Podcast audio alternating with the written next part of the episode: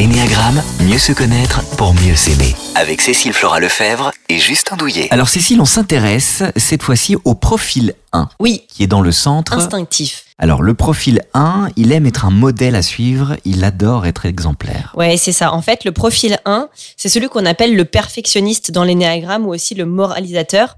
Et c'est celui qui a la peur inconsciente d'être une personne mauvaise et immorale. Ce qui va le pousser constamment dans sa vie à s'améliorer, voire à virer perfectionniste dans pas mal de domaines de sa vie.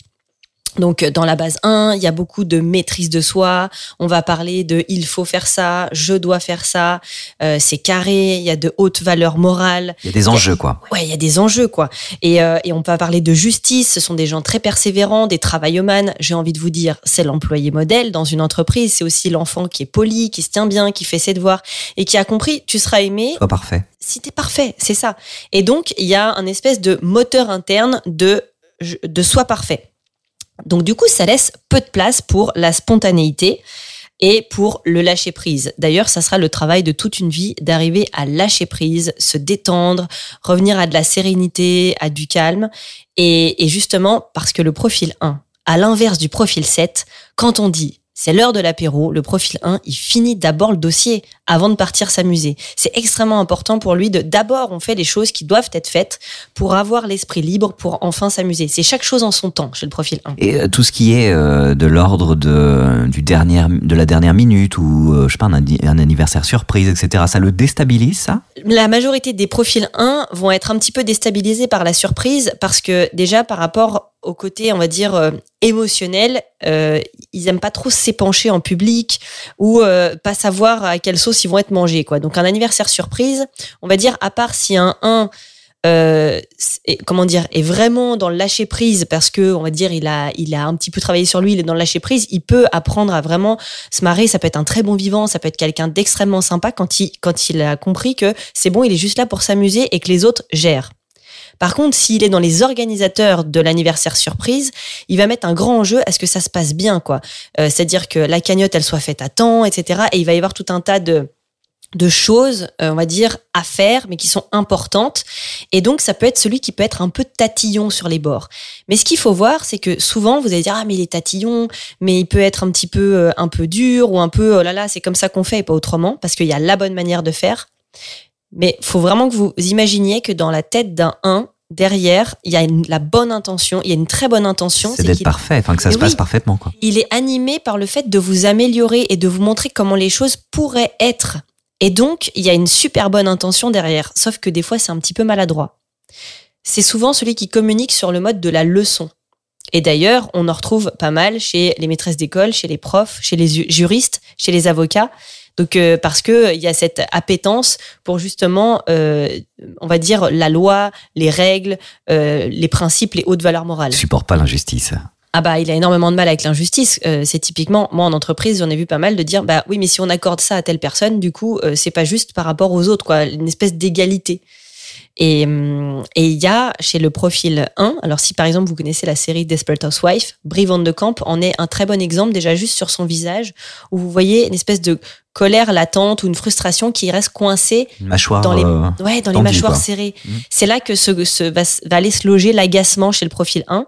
Quand les gens euh, se moquent un peu des règles, quand les gens sont juste moyens ou par exemple, euh, moi j'avais une profil 1 qui travaillait avec moi, elle était dingue de voir que je pouvais poser ma tasse à café sur ma pile de dossiers et laisser une trace de café. Et je voyais que ça l'agaçait, elle le disait pas et, et ça se crispe quoi. Il y a une espèce de Alors, euh, profil 1 et 3, ça se ressemble quand même. Oui, alors en fait, le profil 1 et le profil 3 de l'énéagramme ont en commun cette- ce, ce moteur interne du soi parfait. C'est aussi deux personnes qui vont euh, à beaucoup travailler et une fois que le projet est fini, hop, relancer sur un nouveau projet, mais pour des raisons différentes. Le 3, c'est parce qu'on est dans une compétition, dans le challenge. Le 1, c'est parce que il, il veut toujours mieux faire et donc il a une valeur travail très importante.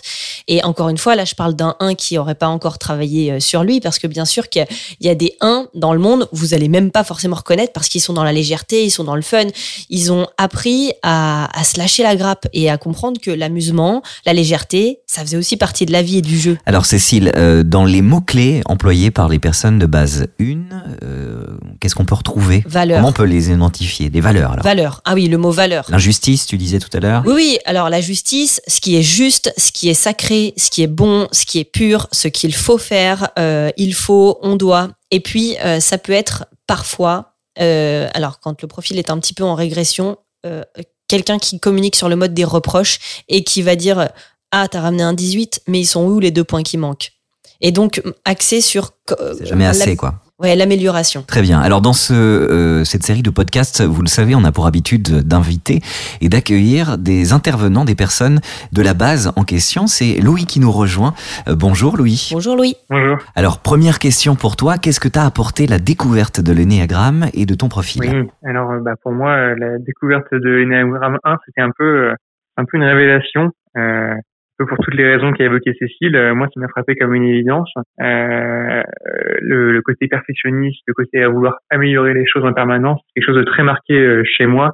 Et euh, je n'avais pas conscience que c'était aussi marqué, et surtout que c'était pas aussi marqué chez les autres que ça ne l'était chez moi. Ça, ça peut être un, euh, une sacrée prise de conscience.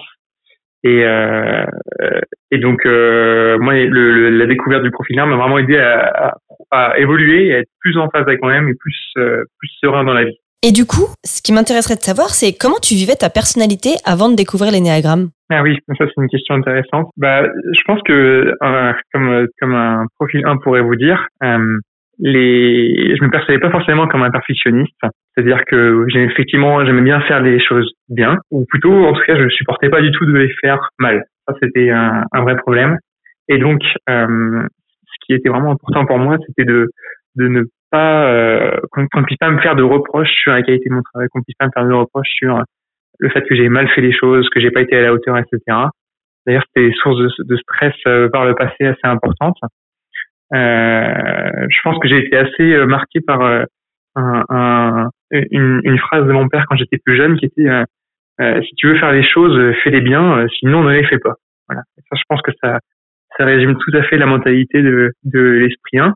Donc moi, je me percevais un peu comme ça, euh, avec de grandes tendances à culpabiliser. On pourrait parler de la petite voix du 1 qui lui dit euh, qu'il est pas bien. Et ça, c'est quelque chose que je vivais déjà avant de découvrir l'énéagramme 1 assez fortement. Je pouvais être un peu rigide de mon travail.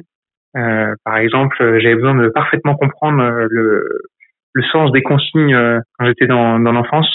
Sinon, bah, j'étais incapable de faire la tâche parce que bah, c'était pas clair. Je pouvais, je pouvais ne pas faire les choses parfaitement. Et si je pouvais pas les faire parfaitement, bah, du coup, euh, euh, j'avais du mal à me lancer et, et ça amenait à ce que je fasse pas grand chose. Donc c'était un vrai problème à l'école les consignes étaient écrites par des profils moins rigoureux que les, profils 1, on va dire.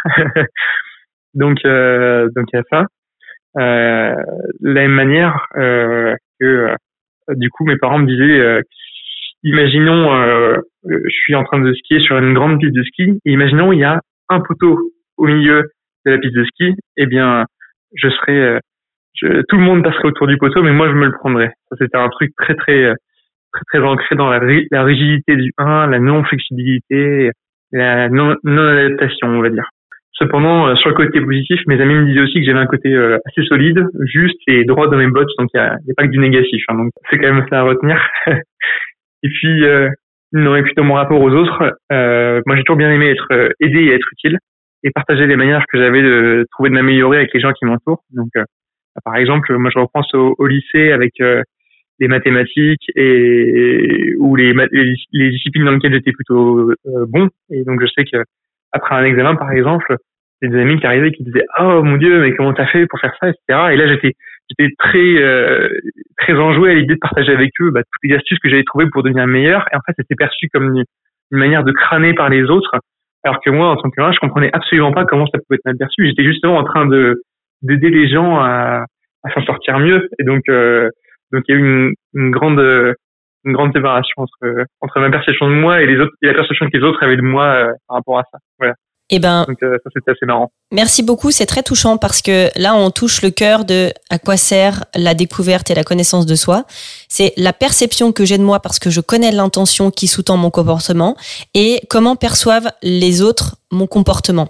C'est-à-dire que voilà, bah, les autres le perçoivent comme étant euh, arrogant ou euh, présomptueux, là où moi en fait j'ai l'intention de partager les bonnes méthodes pour que eux aussi s'améliorent.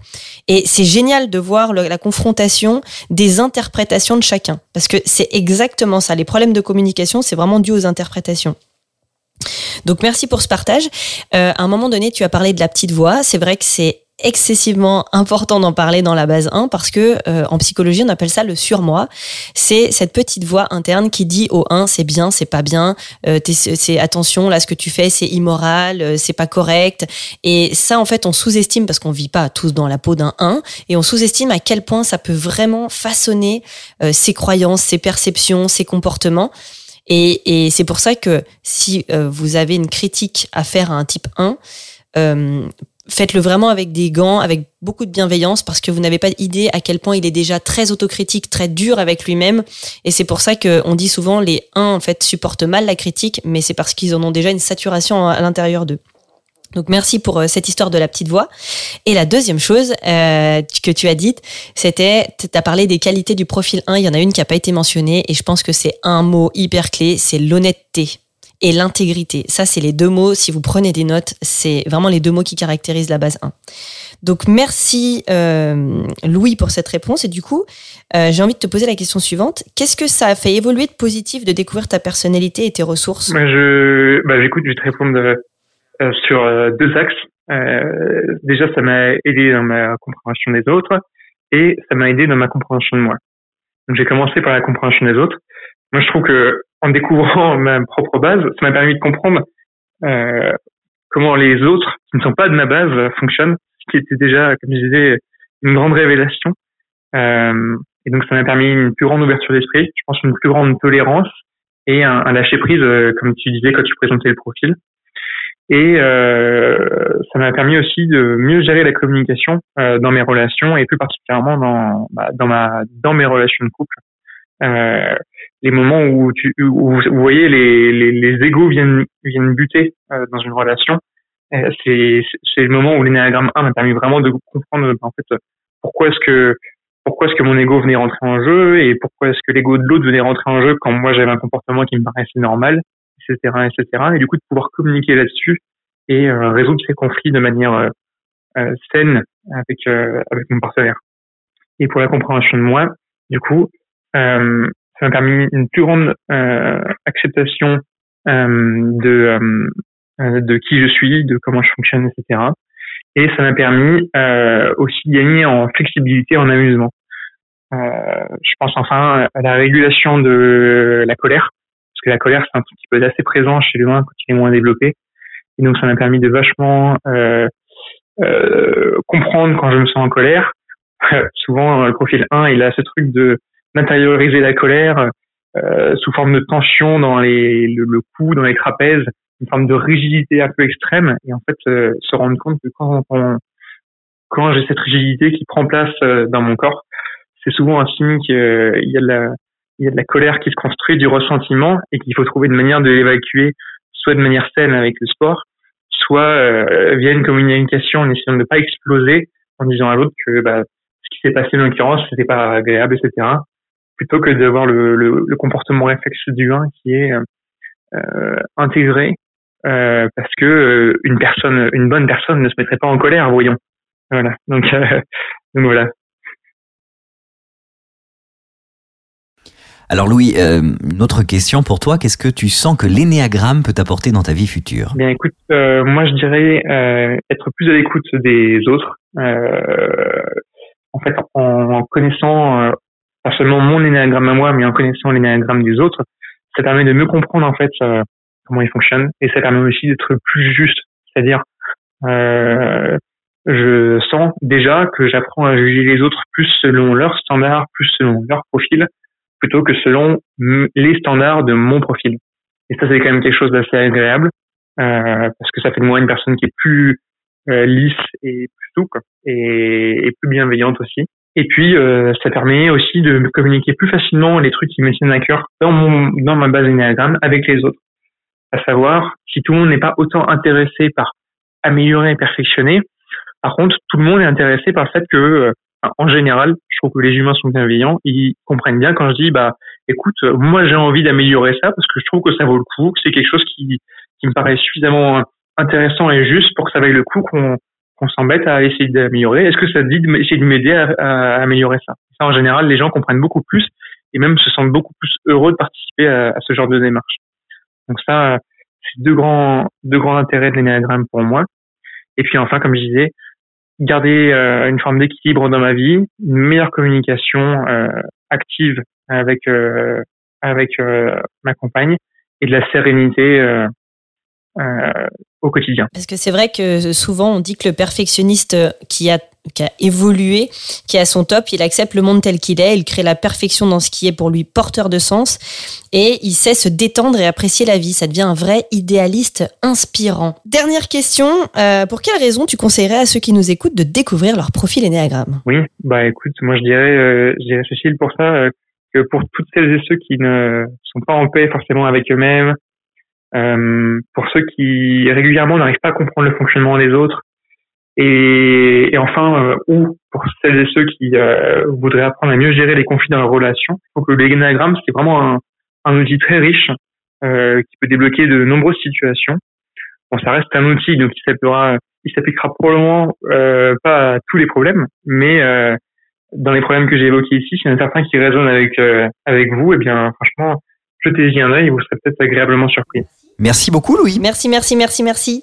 Cécile, quelles sont les personnalités connues euh, du profil 1 bah, Comme je l'ai évoqué, il y a Brie Van de Camp. Alors j'aime beaucoup ce personnage de série parce que déjà, physiquement, euh, je trouve que dans son jeu d'actrice, on voit vraiment euh, ce qui se passe dans la mâchoire et l'agacement, la frustration qu'on peut sentir chez les 1 comme ça qui cœur dans la mâchoire chez ce personnage-là. Ensuite, on a Margaret Thatcher qui est euh, suffisamment connu. On a Cousteau. On a aussi Gandhi dans les personnages de base 1, aussi surprenant que ça puisse paraître. Donc voilà. Et puis du coup, que serait le monde sans les profils 1 bah déjà, je pense, euh, on n'aurait pas le code de la route. ça serait super embêtant. Non, en fait, les profils 1 sont la conscience éthique du monde, et sans elle, le monde pourrait se laisser aller et perdre son âme. Retrouvez les autres épisodes du podcast L'énéagramme, mieux se connaître pour mieux s'aimer sur rtlpodcast.be. Et pour en apprendre davantage sur la connaissance de soi, retrouvez Cécile Flora sur cécileflora.com.